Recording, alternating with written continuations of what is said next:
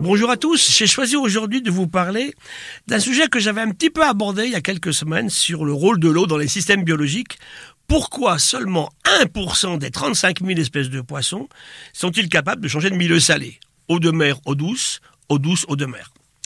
J'avais raconté que la vie avait démarré son aventure sur Terre dans l'océan ancestral il y a près de 4000 millions d'années.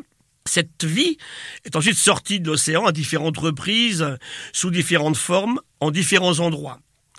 Nous avons déjà abordé cette question, mais on va y revenir pour répondre à la question initiale. Pourquoi seulement 1% des poissons peuvent changer de milieu?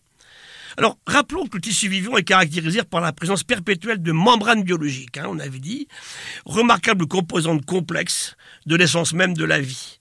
Ces membranes, elles filtrent et elles trient en permanence. Un poisson osseux, en eau douce, par exemple, de par la superficie de sa branchie, entre 0,1 et 2 mètres carrés par kilo de masse corporelle, est en perpétuel échange avec l'eau extérieure, et les lois physiques de l'osmose s'appliquent. L'animal se trouve alors en incessante invasion de l'eau de la rivière ou du lac quand il est en eau douce. En mer, c'est exactement l'inverse. Le poisson se déshydrate en permanence, son eau corporelle fuyant vers l'océan environnant. En eau douce, que fait l'animal? Eh bien, il urine en permanence, une urine très diluée et très abondante. Et bien sûr, il ne boit pas. En mer, c'est l'inverse. Son urine est très peu volumineuse et plus concentrée. En mer, il boit en permanence. Donc les tissus responsables de ces performances chez nos poissons sont le rein, la branchie, le tube digestif et la peau. Vous imaginez alors l'énorme intérêt d'aller étudier les poissons capables de passer d'un milieu à l'autre, bien sûr. Hein. Eau douce vers eau de mer, comme par exemple le saumon ou la truite de mer, ou dans l'autre sens, eau de mer vers l'eau douce, l'anguille ou le bar ou le muche, par exemple. Tout à l'heure, je disais que seuls 1%, 350 espèces de poissons, sont capables de faire ça. C'est vraiment un exploit physiologique, développé au cours de l'évolution avec les mouvements des continents. Hein. L'océan Atlantique s'est ouvert, tout ça a varié et les animaux sont trouvés dans des conditions de recherche de nouveaux territoires. Tout ceci est sous un subtil et délicat équilibre, contrôle du système neuro-hormonal.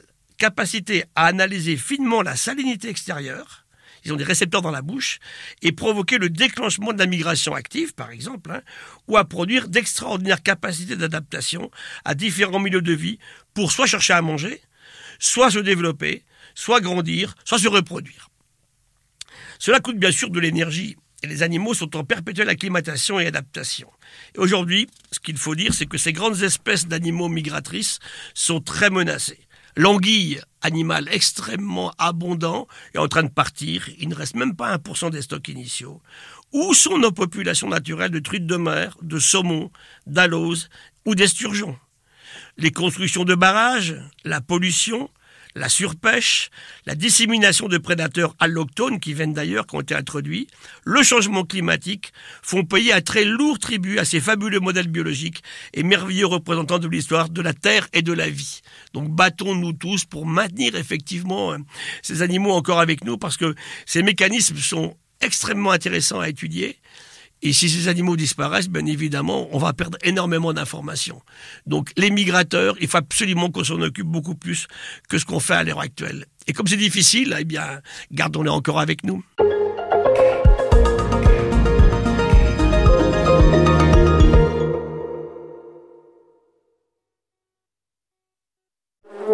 Collection mécanique du vivant, saison 4, l'abeille.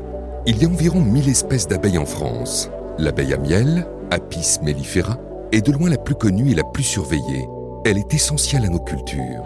Les abeilles pollinisent près de 90% des plantes sauvages et les trois quarts des cultures dans le monde. Mécanique du vivant, saison 4, L'abeille.